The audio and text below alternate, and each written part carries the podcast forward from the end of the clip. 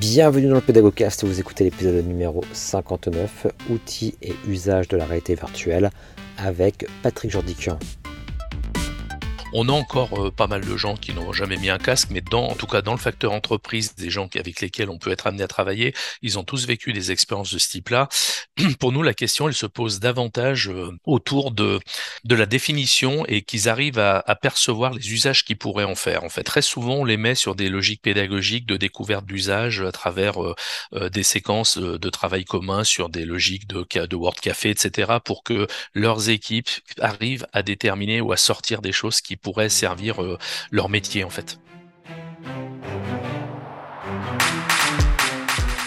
Bienvenue dans ce nouvel épisode du Pédagogcast. Alors pour ceux qui me découvrent, je suis Julien Maurice et je m'intéresse ici au numérique et à la pédagogie au sens large. Alors dans ce nouvel épisode, je vous propose d'écouter un échange sur la question de la réalité virtuelle avec Patrick Jordiquion, hein, qui est directeur associé chez Spidernet. Avant de lancer l'interview, sachez que vous pouvez retrouver également en description de ce podcast le lien vers la Pédago News hein, pour avoir un accès à mes emails privés, ainsi que dans mon catalogue de formation sur la Pédago School, hein, dont l'objectif est de faire du numérique l'allié du formateur. Allez, sur ce, je vous souhaite une excellente écoute en compagnie de Patrick Jordiquian. Bonjour Patrick, Patrick euh, Jordiquian, enchanté. Bonjour Julien, bah, enchanté de bah, d'être là avec toi aujourd'hui. Bienvenue dans, dans, ce podcast. Alors euh, juste pour euh, pour contextualiser un petit peu, c'est vrai qu'on avait on s'était contacté un petit peu sur sur LinkedIn. Et, euh, et d'ailleurs ensuite j'ai écouté un podcast sur le podcast qui s'appelle Learn and Enjoy avec Anne-Marie Quignier. Et vraiment super sympa ce, petit podcast que, que tu as enregistré. D'ailleurs, je conseille aux auditeurs éventuellement de, se rendre sur ce podcast qui est très intéressant, Learn and Enjoy. Et euh, donc, euh, tu parlais avec euh, Anne-Marie de l'aspect métavers, etc. Donc, voilà, des sujets passionnants. Et, et finalement, aujourd'hui, ce que je voulais faire avec toi, c'était plutôt peut-être à parler de, de VR d'une manière globale. Après, ça pourra, on pourra bien sûr aborder des tas de thématiques par rapport à, à ce questionnement sur la VR. Et peut-être avant de, de commencer, est-ce que tu peux te présenter? Alors bien sûr, ben Julien, moi donc Patrick Jordiquian, je suis directeur associé de Spidernet, euh, qui est une structure donc euh, qui a deux grosses activités, qui sont l'une orientée euh, studio, c'est-à-dire qu'en fait on conçoit des contenus qui soient immersifs ou dans d'autres axes. depuis maintenant, le temps passe très vite, mais pratiquement plus de 20 ans. Et l'immersif chez nous a vraiment débuté en 2014, donc à travers un programme et un outil. Donc j'ai cette casquette là aujourd'hui, je m'occupe davantage de cette partie immersive au sein de l'entreprise. D'accord. Donc tu travailles d'ailleurs dans la même entreprise que Nicolas Lozancic, d'ailleurs que j'ai interviewé également. Euh, je pense que le podcast sortira juste avant le tien d'ailleurs, pour, pour information. Bah, bah, nous sommes associés et plus que ça. Exact, bah, parfait, super. Euh, en tout cas, alors juste bah, pour vraiment rentrer tout de suite dans le vif du sujet, euh, ce qui m'intéressait, alors je voulais savoir un petit peu quelle était aussi toi ton expérience par rapport vraiment à la VR pour le coup, euh, et notamment sur les casques de réalité virtuelle. Est-ce que toi tu as eu l'occasion de tester des tas de casques, peut-être que les auditeurs justement ont testé aussi des, casques. Ce serait intéressant d'avoir ton regard un peu sur aussi le, le form factor aujourd'hui des casques. Euh, quels sont aujourd'hui pour toi les enjeux Car tu n'es pas sans savoir notamment que Apple va sortir euh, a priori, c'est vrai que c'est toujours repoussé, mais je pense que là, ça commence vraiment à, on commence à arriver peut-être en 2023, a priori que ça, ça, ça, devrait sortir. Donc, son casque de réalité virtuelle. Euh, voilà, qu'est-ce que tu penses aujourd'hui, toi, de, de, ce marché finalement des casques? Alors c'est un écosystème que moi je vois avec euh, ma, ma lunette à moi, celle de fournisseur d'outils en fait et orienté euh, plus, plus largement web. Alors forcément, on a une veille très forte sur les casques parce que c'est vraiment les dispositifs de sortie pour euh, ben, nos partenaires, nos clients qui s'appuient sur ce qui était à l'origine un casque à droite, à gauche, et puis maintenant euh, ce qui devient une flotte de casques. On n'en est pas un casque par personne, bien évidemment, mais ça, ça s'accélère quand même. Et dans cette logique-là, ben, il y a trois ratios, nous, qu'on travaille sur la veille, c'est la capacité à aller vers le web et les possibilités que ça, ça, ça existe, euh, la capacité d'immersion et ce que ça permet de faire ou pas. Et puis un troisième axe qui va être plutôt un axe de, de performance aussi par rapport à des typologies de contenu et de, de, de contraintes également, SI, etc., qui sont des choses sur lesquelles on est quand même relativement souvent confronté. D'accord. Alors, euh, c'est vrai que moi, de mon côté, tu vois, j'ai testé beaucoup euh, pour, pour, pour parler de marques, hein, les fameux Oculus Oui. Quest, hein, qui, qui ont vraiment, pour le coup, euh, qui sont vendus, hein, pas, pas comme des petits pains, mais presque, on va dire. C'est on- c'est quasiment, euh, aujourd'hui, je pense, le casque aujourd'hui le, le, le plus vendu.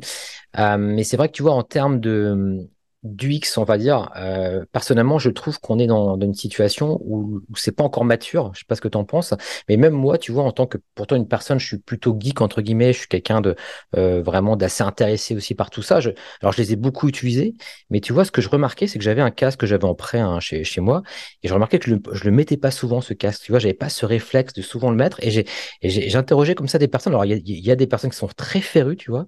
Et, euh, et moi, de mon, de mon côté à moi, tu vois, je trouve que un- ça me demandait un effort. Alors, je sais pas si c'est dû, tu vois, au, au casque en lui-même, parce que l'expérience en elle-même, je trouve qu'il y a vraiment des choses très sympas. Euh, il y a, on voit vraiment le, le potentiel, tu vois, l'effet waouh, il a, il a été là, euh, etc. Mais je trouve, tu vois, qu'il y a encore quelque chose qui manque. Et, euh, et voilà, donc simplement, c'est un petit, un petit peu une réflexion. Je sais pas si, si tu es d'accord avec ça. Bah, c'est intéressant parce que je m'étais pas interrogé de, de, de cette manière-là, enfin sur ce que tu remontes là, mais ça m'amène peut-être à, à rebondir sur un truc que je vois par exemple même au sein de nos propres studios où parfois, euh, des fois on fait du contenu immersif avec des concepteurs, des gens qui produisent des contenus, et en fait je les vois assez rarement avec des casques en fait, alors qu'ils vont se jouer bien sûr sur d'autres devices, mais également sur casque. Donc euh, je- je- j'avais toujours mis ça sur le fait qu'en fait ce qui les intéressait plus c'était la pédago et l'expérience plutôt que le fait de regarder et de faire en sorte que ça soit euh, euh, très vivant à, l'intérieur. Mais il y a peut-être ce- cette nature de, de, de réflexion que tu as, c'est-à-dire qu'en fait il y a peut-être un axe d'engagement qui fait que le casque il n'est pas encore totalement adapté ou les casques sont pas totalement adaptés à ce que une majorité de gens y aillent en n'étant pas euh, euh, ni geek, ni fortement intéressé par ça, ni euh, que l'expérience soit suffisamment forte pour les amener à le mettre très facilement. Donc il y a sûrement euh, quelque chose de ce ressort-là, sans doute, euh, mais que j'ai pas assez analysé en fait. Tu vois, c'est le, le fait d'échanger là qui me qui ouais. m'interroge là-dessus en fait. Mais moi, je me suis beau- beaucoup posé de questions en fait par rapport à ça aussi, parce qu'encore une fois, je trouve que les expériences sont vraiment excellentes et on voit vraiment la plus-value. Mais euh, tu vois, par exemple, on conseille de l'utiliser pendant 20 minutes. D'ailleurs, il y a beaucoup de, de startups hein, dans ce domaine-là qui, qui proposent des expériences et souvent, ça va être limité à 20 minutes, hein, ce qui est très bien.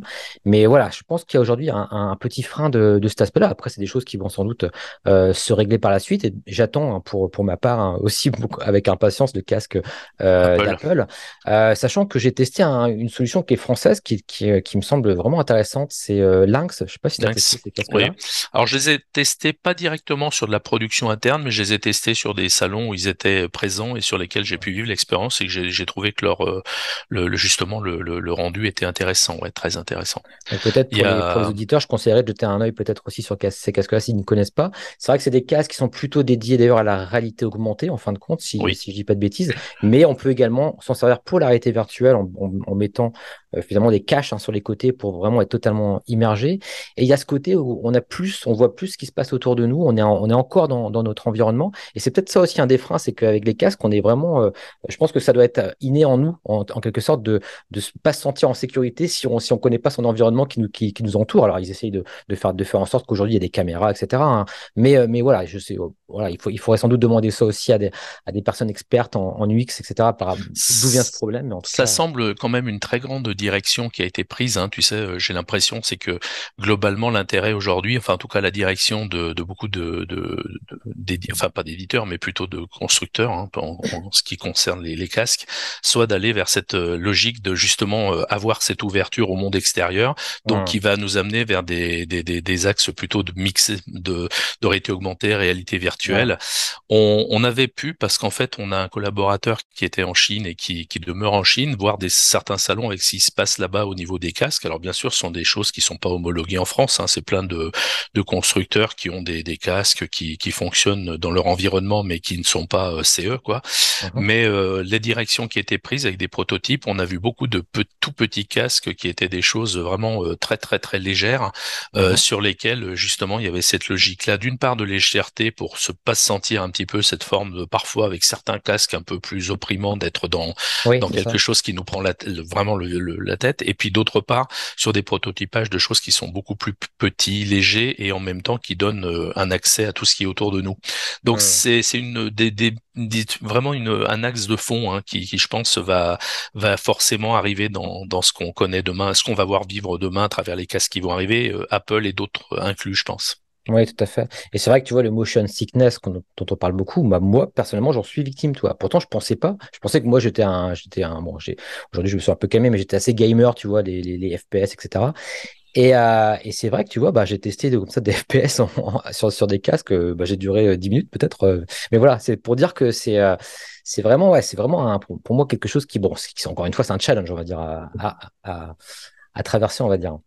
Euh, ok. Et mais ceci dit, par rapport à ça, est-ce que toi, par exemple, euh, au, niveau de Spidernet, par exemple, vous faites découvrir la VR et comment est-ce que vous y prenez lorsque vous voulez, par exemple, faire découvrir à quelqu'un, bah comment ça fonctionne la VR alors, on, a souvent, euh, tu sais, quand on réceptionne euh, les, différentes personnes avec lesquelles on travaille, à une époque, il y a, encore un, deux ans, c'était vraiment de l'évangélisation. Enfin, il y a deux ans, c'est-à-dire qu'en fait, il y avait encore des gens et beaucoup de gens qui n'avaient jamais mis un casque, en fait. Mhm. Donc, ils s'intéressaient à ces sujets-là, ils voulaient même prototyper, réfléchir, etc. Mais on faisait les axes de première découverte avec tout ce qu'elles ont de d'accompagnement, de, de, construction, de, de, bons conseils, de bonnes pratiques. Là, aujourd'hui, on a encore euh, pas mal de gens qui n'ont jamais mis un casque, mais dans, en tout cas dans le facteur entreprise, des gens avec lesquels on peut être amené à travailler, ils ont tous vécu des expériences de ce type-là.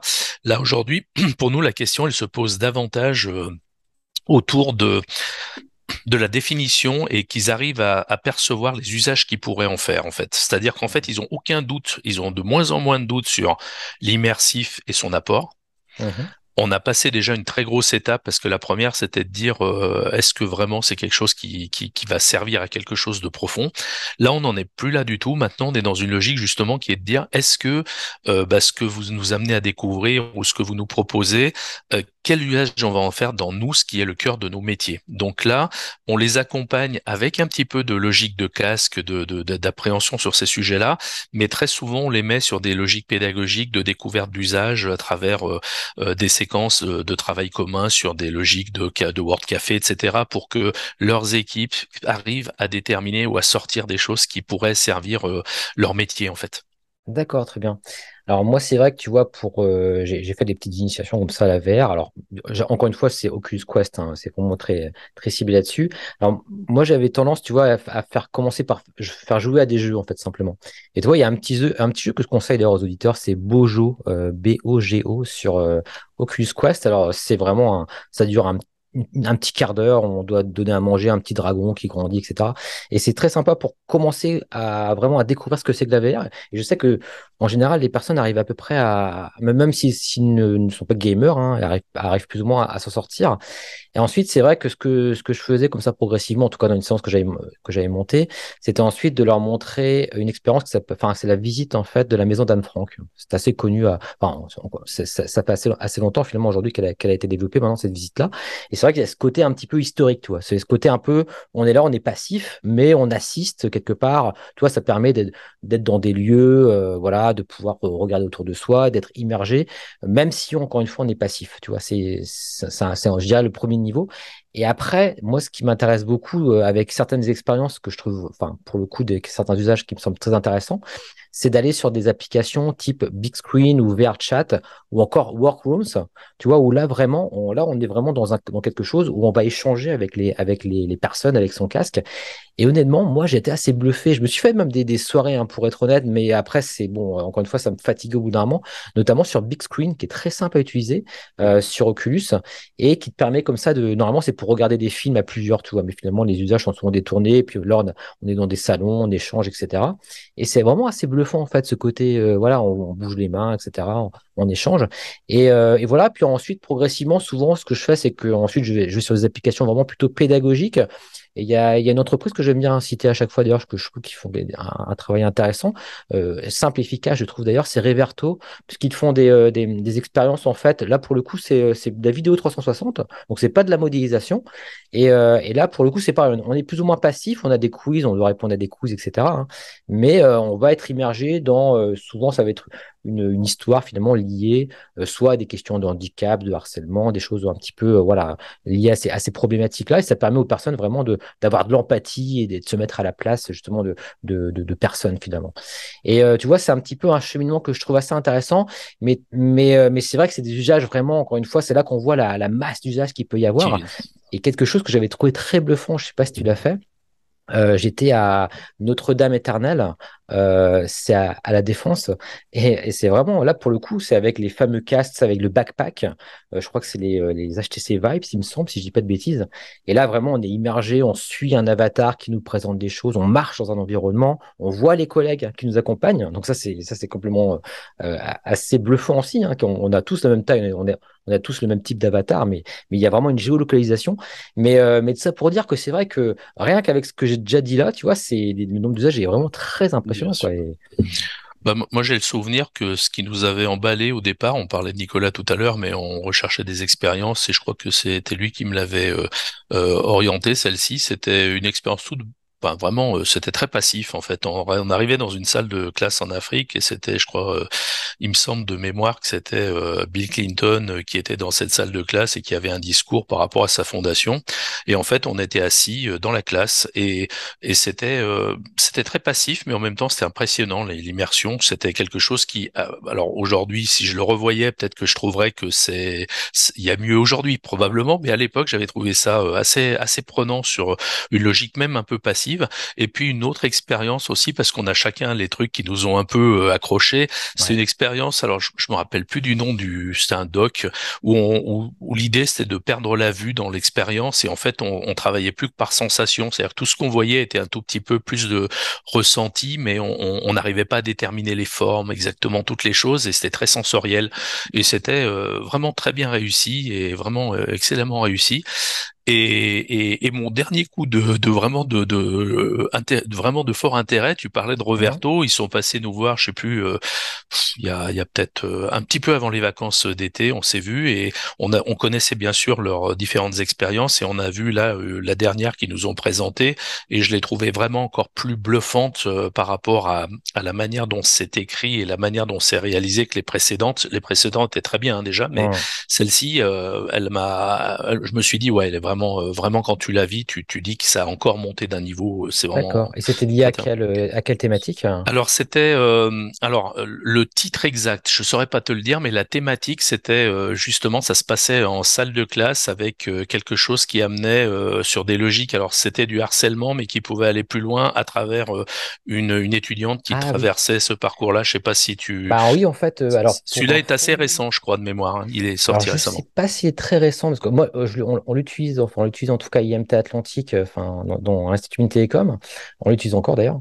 Euh, et c'est vrai que euh, ça, a été, c'est une collaboration d'ailleurs, je crois, avec l'école des mines de, Saint-Étienne, il me semble. Ça a été filmé dans, les locaux et on vit effectivement l'expérience d'une étudiante, voilà, qui vit en fait une situation à problème liée à, à, un harcèlement, euh, effectivement.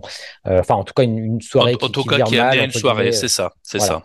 Et, euh, et, nous, effectivement, on s'en sert pour justement avec les étudiants euh, avant euh, bah, justement toute la période d'intégration, etc., pour éviter tous ces problèmes, euh, parce que bah, c'est des choses qui malheureusement sont assez courantes aussi dans, dans, dans le milieu scolaire avec bon, bah, les, les soirées, l'alcool, etc. Hein, voilà. Et, et c'est vrai que c'est une expérience qui, que j'ai trouvé très intéressante. Et voilà, effectivement, je la, je la connais aussi. oui, donc voilà. Et, pour le coup, c'est vrai que ben, je trouve que ce qui est intéressant avec Reverto, c'est qu'ils ont fait quelque chose qui, moi, me paraît techniquement assez abordable. Je sais pas ce que tu en penses, mais euh, c'est c'est du euh, voilà, c'est de la vidéo, il y a des quiz, il y a des choses. C'est assez simple, mais leur, leur gros travail, je trouve, c'est surtout la scénarisation en fin de compte. Oui, c'est l'écriture. Euh, c'est l'écriture, tout à fait. Et, et, ça, je pense que c'est aussi ce qui fait la différence. Et peut-être au-delà de l'effet waouh, bah voilà, amener la, chose, l'écriture, la temporalité aussi, ça dure le, ça dure pas trop longtemps non plus, etc. Mais voilà. Donc ça, oui, il y, a de l'efficacité, puis effectivement une écriture qui amène à à, se sentir dedans vraiment. Euh, et donc là, il y a aussi la, la phase, phase de réalisation parce que euh, je pense que c'est simple, mais en même temps, enfin comme on, dit toujours, ce qui est simple est en fait euh, enfin paraît simple, mais en fait il y a plein de, une foultitude de choses à prévoir et à, à, maîtriser. Et en fait, bah ce qui ce que je trouve intéressant, c'est que on a tous l'impression que c'est simple, mais je, pense que si on, évoque ça avec euh, avec Guillaume, il va nous dire euh, oui simple, mais bon, c'est vrai. Voilà. Mais ça sera intéressant. Faudra que tu. Peut-être que je l'inviterai euh, pour qu'on échange là-dessus. Effectivement, oui, non, je suis d'accord avec toi. C'est vrai que pour, pour retester certaines choses, des fois, je, je me dis ouh, mais quand même, j'avais pas perçu que ça aussi, il y avait ça aussi, ouais, d'accord.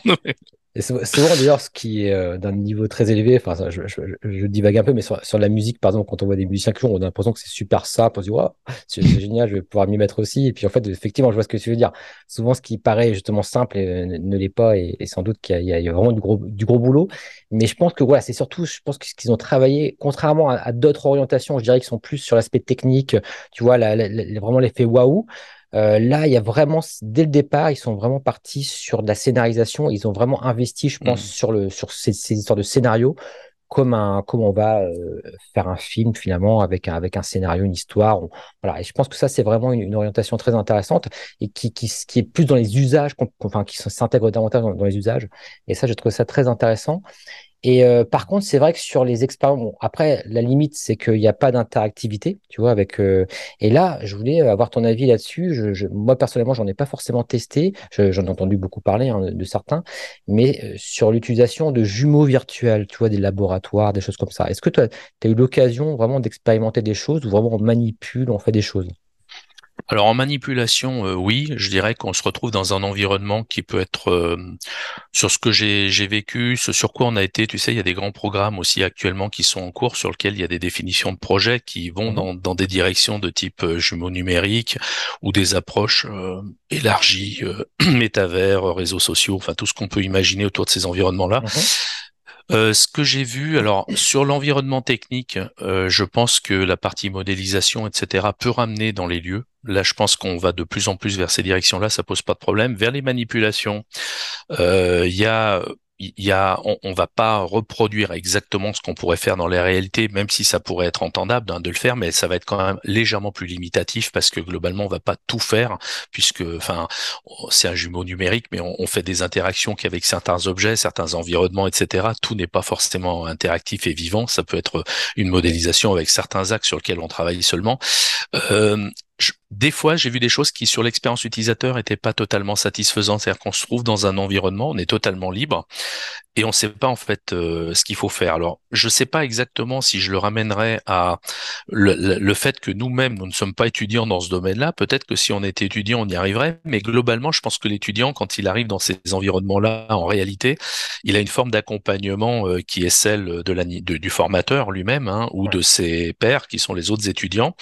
J'ai pas pu le vivre en multi-utilisateur. Si ça se vivait en multi-utilisateur, et je suis pas sûr que tout le monde le fasse vivre tout de suite en multi-utilisateur, mais, mais pour ceux qui le font vivre en multi-utilisateur, je pense qu'il y a, il peut y avoir ces échanges entre pairs qui facilitent, entre étudiants, qui facilitent peut-être la prise en compte de l'environnement. Uh -huh. Mais, mais il me semble que si l'expérience utilisateur elle-même, avec les, les, consignes, la manière d'amener les choses, le, les manières de les scénariser est pas plus explicite, de temps en temps, on est à quelque part et on se dit, tiens, c'est là, c'est pas là, etc. Qu'est-ce que je dois faire?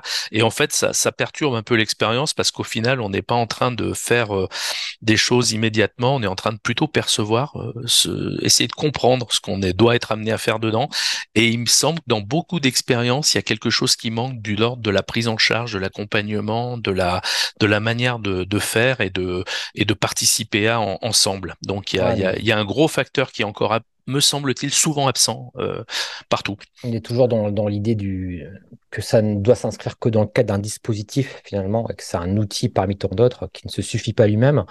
Euh, mais tu vois, par rapport à justement, par rapport à cette histoire de labo, par exemple, je sais qu'il y a un use case qui est très intéressant et qui a notamment été développé pas mal à, à Lyon 1. Tu dois sans doute avoir beaucoup de contacts avec eux aussi euh, parce qu'ils sont, ils sont de, la même ville, et puis j'imagine que vous avez dû collaborer ensemble, c'est de créer tout simplement des, des, des visites virtuelles de, de, laboratoire, mais via des images, et notamment via Sphere, hein, le logiciel que, que vous commercialisez. Je crois qu'ils l'ont fait avec, euh, avec Sphere, et ça leur permettait de faire visiter vraiment les lieux pré, enfin les lieux concret. Hein. C'était vraiment le, la salle de labo dans lesquelles, euh, bah, les, les, dans laquelle les, les étudiants allaient travailler. Et à et apparemment, ça, en tout cas, d'après ce que j'avais pu en, en lire, c'était quelque chose d'assez efficace qui permet aux personnes déjà de, de, de, se projeter, de savoir où sont les machines, euh, où sont les différents euh, ustensiles pour, euh, je crois que c'était un laboratoire de chimie, en l'occurrence, mais ça doit être pour tout type de laboratoire.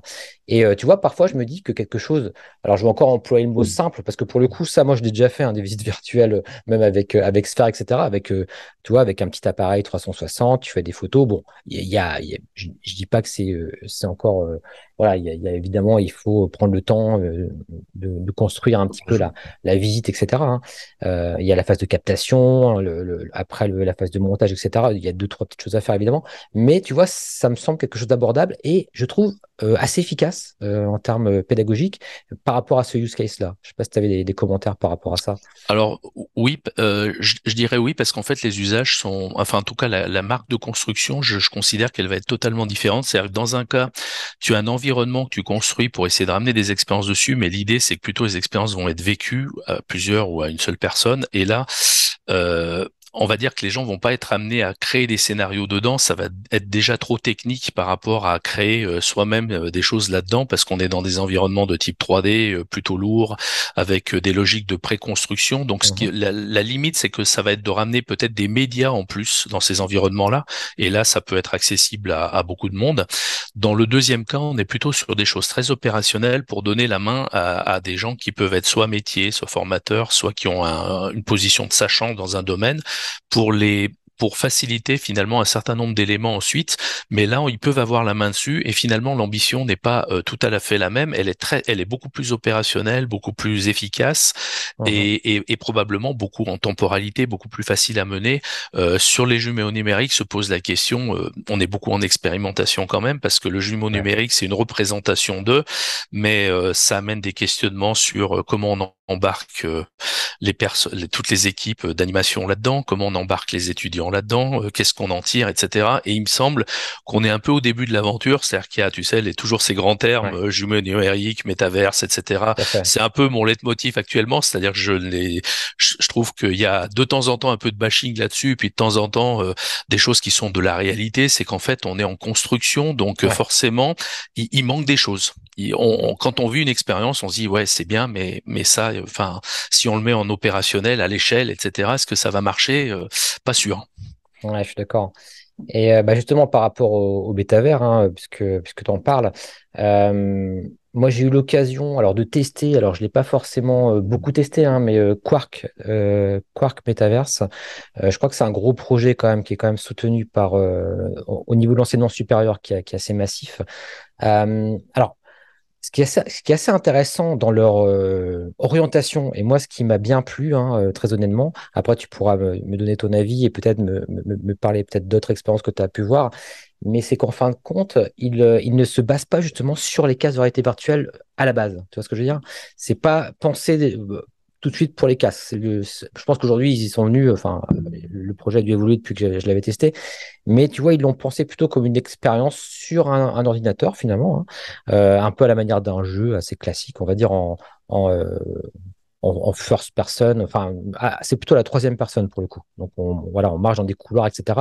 Donc ça, c'est, je pense, un parti pris qui, qui je trouve, est intéressant parce qu'on se focus plus sur cet aspect casque. On en a parlé au début, hein, qui peut-être est un frein justement à cette fameuse, à ce fameux métavers. Hein. Je pense qu'on est peut-être, c'est peut-être pas la bonne direction. Peut-être que le casque sera simplement un outil en plus pour s'y connecter entre guillemets. Hein.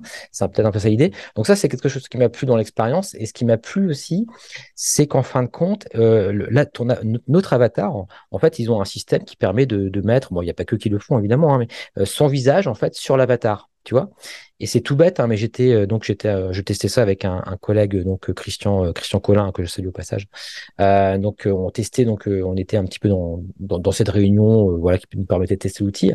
Et c'est vrai que ce qui, ce qui, est super intéressant, c'est que je marchais, il y avait beaucoup de monde, et puis là j'ai, je me suis dit bah tiens, il y a Christian au fond là-bas, tu vois ce que je veux dire? Donc j'ai été le voir, euh, voilà, j'ai ah tiens ça va et tout, et, et, on se reconnaissait, tu vois, on se reconnaissait dans le ce qu'on peut appeler le métavers. Encore une fois, c'est des, des termes, on, voilà, on peut en parler, mais c'est pas forcément la, définition d'un métavers en tant que tel encore aujourd'hui. Mais euh, mais tu vois, c'est trouvé cette orientation plutôt intéressante, alors que d'autres sont plutôt partis sur le, fait qu'on se connecte avec le casque, qu'on est immergé complètement, euh, on bouge les mains, etc.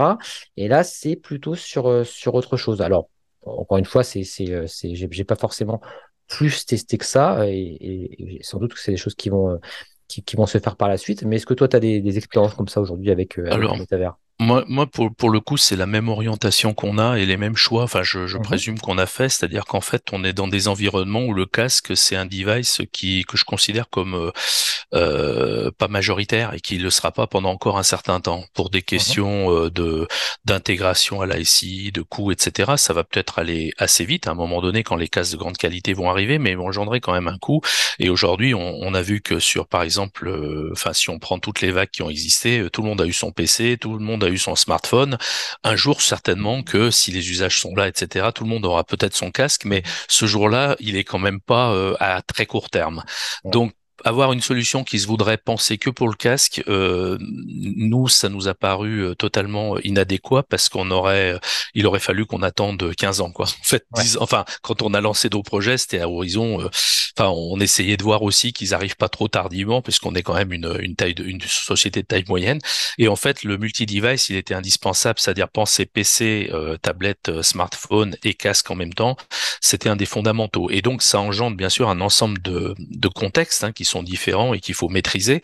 Donc, ça amène euh, une forme de technologie ouverte qui d'ailleurs nous est permis, elle l'était moins permis il y a quelques temps parce qu'il y avait beaucoup de, de difficultés euh, qu'elle touche euh, les navigateurs, les, les, dispositifs techniques qui étaient en place, qui n'étaient pas encore totalement stables. On a vécu une période un peu Far West quand même pendant quelques temps, il y a quelques années.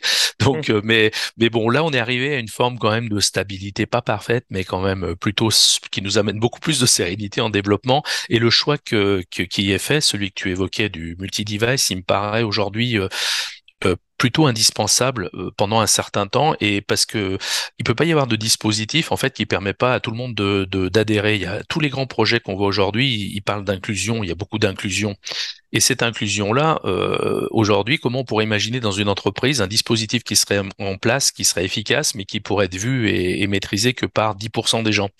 C'est tout simplement pas possible, ou alors on rentre dans des logiques de d'élitisme ou je ne sais quoi qui n'ont pas de sens à l'échelle d'une entreprise si on veut que ça devienne des outils du quotidien.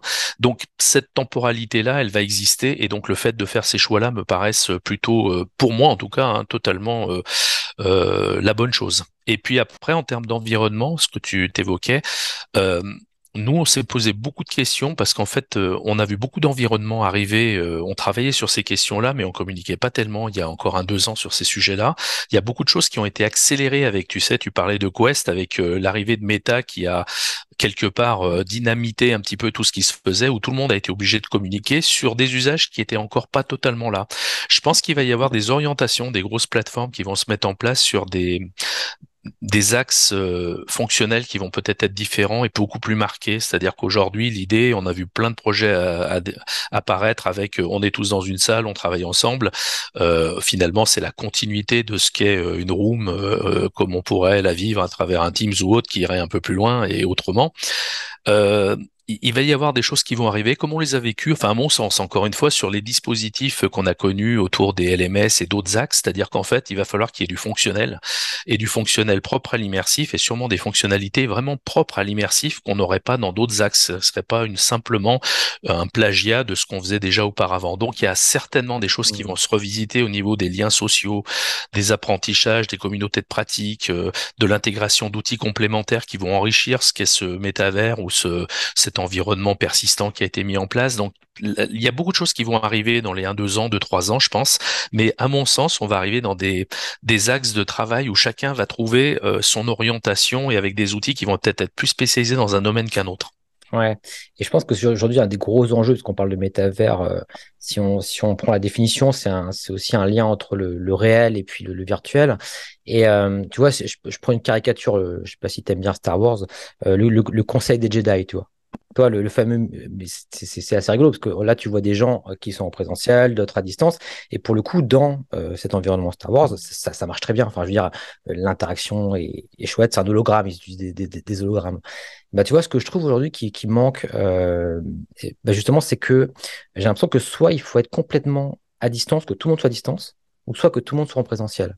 Le côté commodal, on en a beaucoup parlé de la commodalité, je trouve que ça fonctionne souvent moyennement, on va dire. Tu vois, on n'est pas tous sur le même pied d'égalité. C'est assez rare. Faut, faut vraiment, toi, dans la formation, ça se voit, aussi. Il hein. faut vraiment que le formateur soit conscient qu'il y a du monde, euh, par exemple, sur Zoom, et puis il pense à eux, et se mettre éventuellement une caméra juste devant lui, où, il parle à ces personnes qui sont à distance. Enfin, euh, moi, je sais que j'ai beaucoup testé des, des, dispositifs de Comodal, et même en tant que, en tant que formateur, même en tant qu'enseignant, bah, souvent, je me dis, je préfère soit que ce soit tout le monde à distance, soit tout le monde en présentiel, mais, mais les deux en même temps sont compliqués. Et je pense que ça, c'est, tu vois, c'est un premier frein. Enfin, c'est un premier challenge, hein, je dirais, parce que c'est quelque chose qui, qui, qui, va sans doute se, se, développer évidemment. Et euh, voilà, ça me faisait justement rebondir là-dessus sur la, la commodalité qui est, qui, est, compliquée. Et euh, effectivement, toi, toi, euh, juste pour pour avoir plus d'informations aussi pour nos auditeurs, la solution que tu proposes, elle se base sur peut-être Sphère, qui a été qui est déployé dans le cadre d'un, d'un métaverse. Que Sphere, pour information pour les auditeurs, c'est un logiciel qui est aujourd'hui bien connu euh, pour créer à la fois des visites immersives euh, en 360 avec de la vidéo, des images. Moi, je l'ai beaucoup utilisé plutôt dans ce cadre-là, assez, assez simpliste. Également, on peut faire de la modélisation avec Sphere. Euh, et euh, voilà, est-ce que c'est, c'est, c'est un petit peu la suite de, de, de Sphere finalement, le, le métaverse? Oui, ça serait une forme de continuité, c'est-à-dire, enfin, quand j'en parle, j'évoque toujours le, fait, euh, l'antécédent de un contenu et finalement la plateforme qui va l'héberger. Euh, pour moi, Sphere, c'est un outil qui va créer du contenu, comme d'autres outils, enfin, d'autres moyens qui vont amener du contenu avec euh, de, de l'outil, de, de, de ou d'autres masses médias qui vont pouvoir implémenter un environnement qui va être plutôt de l'ordre de la plateforme. Et nous, ce qu'on travaille actuellement plus profondément, c'est des logiques de on va dire, de monde persistant dans lequel on va pouvoir intégrer des expériences sphères ou d'autres types d'expériences et rajouter une surcouche qui va permettre de créer des échanges pratiques du réseau social, etc. Enfin, dans une, dans une démarche qui va être plutôt le dispositif global et sphère ne sera qu'une brique ah finalement euh, ou un certain nombre de briques qui vont permettre aussi de pouvoir euh, transformer les choses directement dans l'expérience à la volée, par exemple, des choses comme ça. Donc tout ça, c'est des, c'est un écosystème euh, qui va demander ce type de plateforme, à mon sens, pour euh, qui, va qui va qui va être un usage comme un autre en fait. Hein. Encore une fois, on avait cette question-là qui se reposait assez régulièrement, c'est se dire euh, bah, que, quelle va être la place de ces mondes persistants demain dans la formation, etc. On, on va pas, euh, enfin, on va pas nécessairement avoir que ça. Et, et, je, et je, partage ton, complètement ton point de vue sur le sur le, le, le commodal aujourd'hui, c'est-à-dire euh, se retrouver en environnement et on le vit tous au quotidien, un environnement où nous on est sur place et d'autres sont à distance ou inversement. On, on, sent bien qu'il y a quelque chose qui se passe pas et qui n'est pas naturel pour l'instant en tout cas. Donc, euh, je ne sais pas si c'est lié qu'aux outils ou nous-mêmes à notre forme de culture, parce que finalement, le travail distant euh, qui s'est généralisé, il est quand même assez récent dans les entreprises. Hein, euh, c'est, accéléré depuis deux trois ans. On, on, à part des boîtes qui sont full remote, je pense que et qui n'ont pas de problème, le, le comodal il ouvre des problématiques dans toutes les entreprises en termes de comment on fait vivre en communication et en échange les gens. Hein. Donc c'est un vrai sujet qui, qui dépasse même le métavers aujourd'hui. Enfin c'est un sujet quotidien du, dans les entreprises de réflexion quoi. Hein. Donc euh, tout à fait. J'ai bien aimé le, effectivement ce que, ce que tu abordes notamment. Euh, toi, moi, ça me fait penser quand tu me parles de monde persistant enfin, dans, dans la formation, ça me fait penser à cette fameuse communauté, d'apprentissage finalement. Et c'est quelque chose qui devient vraiment, euh, c'est très à la mode hein, finalement. Et je pense que c'est un, un mouvement de fond. Euh, toi aujourd'hui, tous les organismes de formation, quand, quand tu vends une formation, tu proposes une formation, souvent tu vas avoir à côté, même il y en a qui font tout simplement un, groupe Facebook, hein, le plus simple. Moi, tu vois, j'aime bien pour, pour créer des communautés comme ça, utiliser par exemple hein, c'est parce que c'est un outil, voilà, que j'ai des appétences sur cet outil-là et, je trouve que c'est très sympa, etc. Mais euh, voilà, il y a Slack, il y a, des tas d'outils qui sont, voilà, encore une fois, en dehors de la réalité virtuelle, mais qui ont cet avantage et ce gros intérêt par rapport à des LMS, justement, d'être persistant, comme tu dis. On y va quand on veut, on, like des messages, on envoie des, des, des, posts, etc. Et, euh, et je pense que peut-être qu'effectivement, un des, une des orientations euh, en termes d'usage qui serait peut-être la plus logique au, départ, en tout cas, c'est d'imaginer euh, d'utiliser le métavers pour justement faire communauté euh, et pour créer justement peut-être un, complément, on va dire, à la, formation, voilà, où les gens peuvent se retrouver, échanger, euh, tiens, louer une salle et puis et puis voilà, échanger ensemble sur, des thématiques diverses et variées, un peu comme on le fait aujourd'hui finalement sur, des Discord, sur des Slack, etc. je pense que ce serait une orientation effectivement intéressante. Nous, enfin pour euh, pour compléter, c'est effectivement euh, c'est une des orientations qu'on a mises dans celles fonctionnelles qui nous paraissent les plus séduisantes aujourd'hui sur un plan formation parce que encore une fois, on a toujours nous un regard qui est euh, on vient de la formation, on vit le digital et la formation digitale, donc en fait, on a toujours ce modèle de pensée qui est centré sur nos besoins formation hein, forcément. Mais il y a il y a un vrai sens et je crois qu'il faut réfléchir très profondément aux fonctionnalités augmentées qu'on pourrait mettre en place euh, pour euh, pour apporter peut-être des axes euh, qui sont un plus. Donc là, il y a, y a pas mal de choses à faire. Enfin, on voit en expérimentation, on trouve deux trois choses très très intéressantes à mener. ça va ça va beaucoup bouger dans ces domaines-là et la communauté de pratique, c'est effectivement un, axe d'intérêt très fort pour beaucoup de monde, je pense. Ouais, complètement. Et tu vois, ça me fait penser, bon, juste pour donner quelques quelques outils que j'ai pu tester. Alors, c'est des outils américains, hein, les deux. Il y a Virbella notamment, tu vois, qui m'avait assez bluffé en par rapport à ça, justement, le fait qu'on se retrouve dans, euh, dans son campus finalement ou dans, dans son environnement. Et puis, voilà, on peut y venir quand on veut, on, voilà, on échange, on, consulte des choses. Et je trouve qu'il est, il est assez bien, bien pensé finalement, c'est cet outil-là aussi. Et aussi quelque chose, euh, un outil que, que, que j'aime bien aussi, qui est très minimaliste pour le coup. Euh, je, je vais pas dire simple parce qu'à mon avis c'est très complexe pour le coup, pour, revenir à, ce qu'on dit tout à l'heure. C'est euh, Gazer ou Gazer Town, je sais pas comment on l'appelle euh, des deux manières. Je sais pas si tu vois ce que c'est. C'est un, espèce que c'est comme un, comme un Zelda en, en 2D. Tu vois, c'est, euh, on voit les petits, les petits personnages et, et, on peut se déplacer comme ça. Si on est loin de quelqu'un, on peut pas lui parler. Si on s'approche de lui, on peut lui parler un petit peu, on l'entend on peut, on peut, on peut, on peut aller collaborer dans des salles, etc. Tu vois, on peut, on peut créer comme ça notre, environnement. Euh, et tu vois, ça me fait, ça me fait penser à une version Discord entre guillemets de, de jeu 2D, tu vois. Et, euh, voilà, donc c'est des, c'est des, des, choses effectivement qui, qui, qui, arrivent. Mais encore une fois, tu vois, aujourd'hui, c'est euh, et, ça, ça on, le répète, mais c'est uniquement aujourd'hui la plupart du temps sur un device type euh, ordinateur, parce que pour le coup, un écran finalement. Parce que ça, pour le coup, tout le monde est, tout le monde est ok. On n'a pas de c'est un, un, usage qui est vraiment très répandu. Mais euh, également, hein, ça, ça, ça s'utilise également, notamment Virbella avec avec des casques. Hein, donc voilà, c'est des choses qui vont qui, qui sont aussi. Mais voilà un petit peu pour pour quelques exemples, ça pourrait peut-être aussi inspirer les les, euh, les auditeurs. Oui. Non, nous, on, est, on a été obligé de réfléchir aussi à autre chose. Ça me fait penser, Julien, ce que tu dis là, c'est qu'en fait, dans notre, on a parlé beaucoup des devices, mais euh, il y a un axe aussi qui est profond, c'est le choix entre le mode applicatif ou le mode web. Euh, C'est-à-dire que là, c'est des paris qui sont faits par les, les uns et les autres, voire c'est des mix. Nous, on a, pour le coup, le nôtre, c'est de, de penser que le, le web est fondamental, parce qu'en fait, euh, en termes de métavers, euh, on, on, croit beaucoup à ces environnements-là parce qu'ils sont connectables partout et ils enlèvent les problématiques de SI à travers le déploiement des applications, etc. Donc, c'est un choix qu'on a fait dès le début.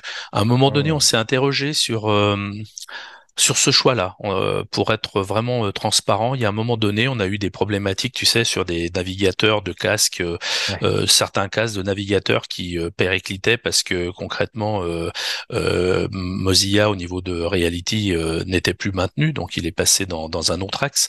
Et je pense que beaucoup de constructeurs n'ont pas nécessairement vu l'intérêt qu'avait le web à ce moment-là, parce qu'il y avait beaucoup d'applications qui se faisaient et ils vendaient des casques beaucoup par les applications. Et je crois que la donne a beaucoup changé avec l'arrivée du c'est en fait que les gens ont compris que il va falloir être ultra connecté et que probablement le web va être indispensable, donc une connexion web. Et ça a amené à s'interroger ben justement euh, les, les, gens qui font du casque aujourd'hui et qui n'auraient pas cette faculté-là en mode web. C'est-à-dire que Quest le propose bien sûr en standard parce qu'il a le sien, etc. Mais il y a beaucoup de casques plutôt autonomes qui sont pas encore adaptés totalement au web. Et je pense que ça va être une grosse orientation demain parce que ils ont maintenant perçu que ça va être euh, sûrement un axe fondamental du développement des mondes persistants. Ah, c'est super intéressant parce que c'est vrai qu'à un moment donné, euh, je me rappelle il y a dix ans, on se demandait si le web existerait encore, avec notamment toutes les applications qui faisaient un carton. Enfin, et en fait, on se rend compte que les, les, les, deux mondes, enfin, c'est un, microcosme qui, qui voilà, s'articule ensemble et, finalement, les deux, les deux ont, sont, sont restés. Euh, sont restés totalement pertinents. Et euh, c'est vrai que tu vois, c'est super intéressant ta, ta réflexion.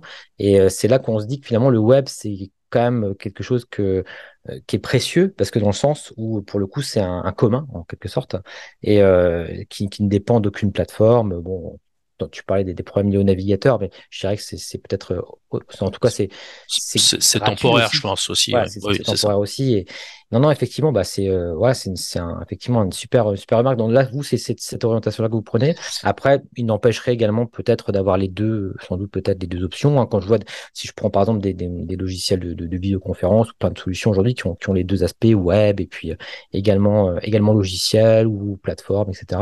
ou, ou application.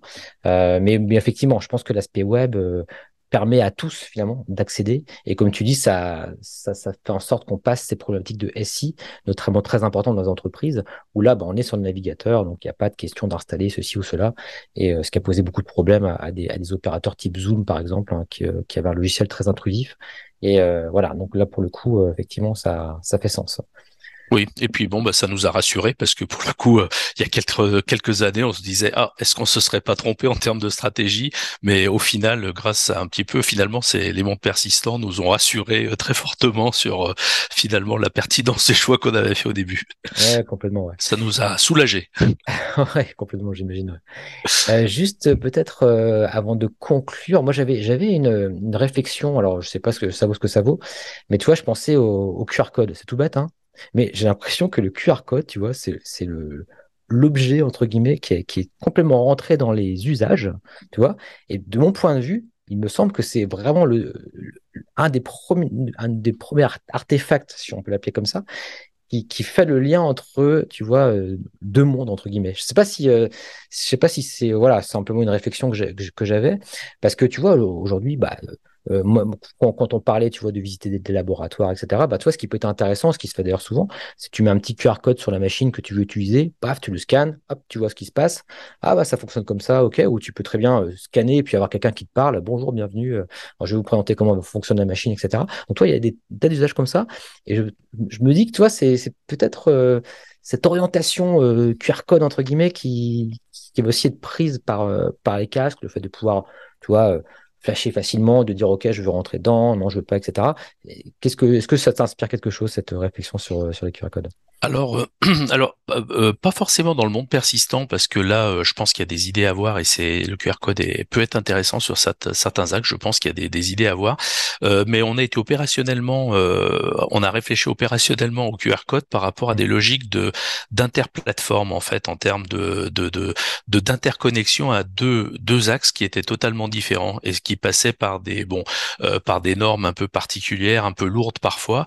Et en fait, on, on a essayé de travailler sur des modes où le QR code pourrait permettre de valider un certain nombre d'éléments pour dépasser les phases. Alors bien sûr, on peut mettre un SSO en place entre deux dispositifs, mais se posent d'autres questions, des lourdeurs, etc. Et en fait, là, il y a, y a un axe qui pourrait intégrer, en intégrant des modules parfois à certains gros domaine de plateforme, on pourrait arriver à, rendre les choses beaucoup plus légères et, et, beaucoup moins intrusives en fait en termes de soit de construction de solutions parce que c'est lourd à mettre en place, soit de soit pour l'expérience utilisateur. Et donc dans les dans les environnements de type métavers, moi je trouve qu'il y a une question aussi qui se pose et qui est peut-être en rebond sur ce que tu dis là, c'est que euh, on est dans des environnements où finalement pour se retrouver avec quelqu'un, euh, aujourd'hui la plupart des gens le moyen qu'ils donnent, c'est soit d'être dans un environnement qui est assez étroit donc personne s'entend, mais n'importe qui pourrait rentrer, soit c'est d'engager quelqu'un à venir dans un environnement où on va pouvoir être que deux, trois, à pouvoir parler de quelque chose. En fait, il peut y avoir, il peut y avoir certainement des réflexions à avoir sur l'expérience qui pourrait être lancée, mais aussi les gens qui pourraient l'avoir en fonction de l'axe du QR code tel qu'il était disponible pour lancer autre chose, pour associer peut-être un peu d'individualisation de ce qui se fait aussi euh, mmh. dans des, des, environnements qui finalement sont libres et ouverts à tous, sauf si on les rend privatifs dans certains endroits. Mmh. Donc il y a peut-être des choses à réfléchir autour de cette construction-là. Euh, c'est des sujets qu'on on se pose cette question-là, mais on l'a pas encore totalement intégré en termes de fonctionnalité. Donc euh, vraiment, c'est de l'expérimentation et de la réflexion. on n'a pas encore des choses vraiment physiques en place là-dessus. Mais tu vois, c'était surtout par rapport à la définition propre du, du, du métavers, de l'interconnexion entre physique, monde physique et monde euh, virtuel. Virtuel. Je trouve que le, cet artefact QR code est vraiment euh, super intéressant. Mais ouais, mais en tout cas, merci pour pour, euh, pour cette réflexion aussi. Euh, et du coup, est-ce que, alors, est-ce que tu, tu avais un, peut-être quelque chose à rajouter par rapport à, toute cette thématique, tu vois, de, de, on a parlé beaucoup de choses en réalité virtuelle, métavers, etc. Peut-être quelque chose qu'on aurait euh, oublié? Écoute, non, pas sur, enfin sur ces sujets-là, je pense qu'on pourrait encore euh, continuer très très longtemps en fait. Non, moi c'est c'est plus euh, par rapport à, la, à ce que ça entraîne finalement pour les gens. Moi, je trouve que dans mon métier, ça fait à peu près 25 ans que je suis dans ces environnements-là. Euh, toutes ces transformations-là, je trouve qu'en depuis 5 ans, 5-6 ans, je vis plus de révolution dans, dans ce qu'on est en train de vivre et donc ça entraîne beaucoup de passion et d'énergie, d'envie, etc. que finalement dans une dizaine d'années avant, on était euh, dans des modèles qui étaient, euh, tu vois, très très très standardisés. Donc je vis cette période-là avec une très grande euh, avec une très grande joie parce que il y a sûrement des modèles à créer, il y a des trucs qui sont pas adaptés, il y a tout le monde n'est pas d'accord, mais mais je trouve que ça apporte, ça va apporter des choses et des choses qui vont un peu transformer plus profondément que pas, pas que par le métavers ou la VR, hein, mais plus largement, c'est des courants aujourd'hui qui font que la formation est en train de se transformer et je suis plutôt très satisfait de ça, moi, dans, dans la continuité, mais dans des évolutions, euh, on va dire, souhaitées par tous, quoi. C'est c'est quelque chose, c'est un mouvement qui est quand même très fort, là, actuellement, ce qu'on vit. Ouais, et puis tu vois, euh, bon, je ne vais pas faire mon Apple fanboy, hein, mais c'est vrai que euh, Tim Cook la disait justement que ce serait, selon lui, sans doute, euh, en tout cas, voilà, après, c'est avec tous les guillemets que je mets, hein, mais peut-être une révolution, entre guillemets, selon leur thème à chaque fois que j'utilise, mais proche du smartphone, tu vois, dans, l'idée. Parce que c'est vrai que, comme tu dis, il y a, il y a, 10 ans, peut-être, ça enrônait, mais tu vois, je trouve que le smartphone a pour le coup été vraiment quelque chose qui a pour utiliser un peu des termes bateaux aussi, euh, disrupter entre guillemets pas mal de choses. Et euh, voilà, en tout cas, peut-être que là, c'est la prochaine étape. On ne sait pas, hein, voilà, encore une fois, mais, mais, euh, mais en tout cas, ouais, je, je, je suis également, je sais qu'il y a beaucoup de critiques par rapport au, au métavers, parce qu'aujourd'hui, on, parce qu'on on, mélange aussi un petit peu tout, et je pense qu'aussi, c'est, c'est, on est dans une période un petit peu, un petit peu complexe, notamment par rapport à toutes ces idées aussi de, enfin, toutes des questionnements euh, liés au climat, euh, euh etc. Et effectivement, ça fait sens parce que on, on, on sait pas toujours euh, s'il y a un intérêt à faire tourner aussi tous ces serveurs pour encore créer un monde virtuel, etc., qui va encore engendrer peut-être des pollutions, etc. Mais tu vois, donc il y a, y a aussi des critiques qui se font de sur plusieurs niveaux, on va dire. Mais euh, voilà, comme toi, je, je, je pense qu'il faut quand même suivre tout ça de près, euh, avec voilà, avec ce, ce, sens, ce, sens, de la critique et, et cette, être resté pro des, des, usages aussi concrets. Mais bon, il y a des choses qui se passent, comme tu dis, et c'est quand même une période exaltante malgré, malgré tout ce qu'on peut en dire. Bah écoute, je surveille avec ça. Ouais. Parfait. Bah, écoute, en tout cas, merci pour tout. Est-ce que tu peux nous dire où c'est qu'on peut te rejoindre, où c'est que si des, des auditeurs, par exemple, veulent te contacter? Alors ils peuvent me contacter euh, bah, directement à travers le, le, site de ou de Spidernet qui est la société euh, centrale, enfin vraiment le, le cœur de, de, notre entreprise, soit à travers le projet Sphère, euh, donc qui est sphereapp.io sur lequel ils peuvent nous retrouver.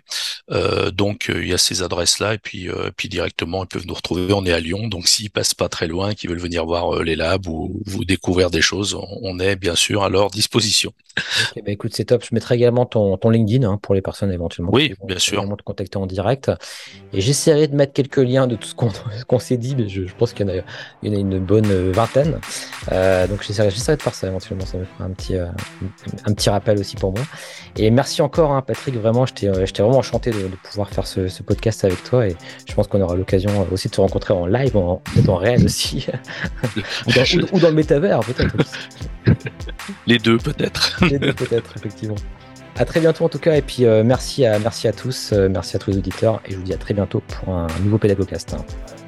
Et voilà, c'est terminé. Merci d'avoir écouté cet épisode jusqu'au bout. Alors pour rappel, hein, si vous souhaitez aller plus loin avec moi dans le développement de vos compétences technopédagogiques, vous pouvez retrouver toutes mes formations sur la Pédago School. Alors n'oubliez pas également de vous abonner à la Pédago News pour recevoir mes emails privés, rester informé de mon actualité. Vous retrouvez tous les liens en description. Enfin, si vous voulez me faire plaisir, un petit 5 étoiles sur Apple Podcast me permettra de référencer encore mieux cette émission pour la faire découvrir à un maximum de pédagogues. C'était Julien Maurice et je vous dis à très bientôt dans un nouvel épisode du Pédagogcast.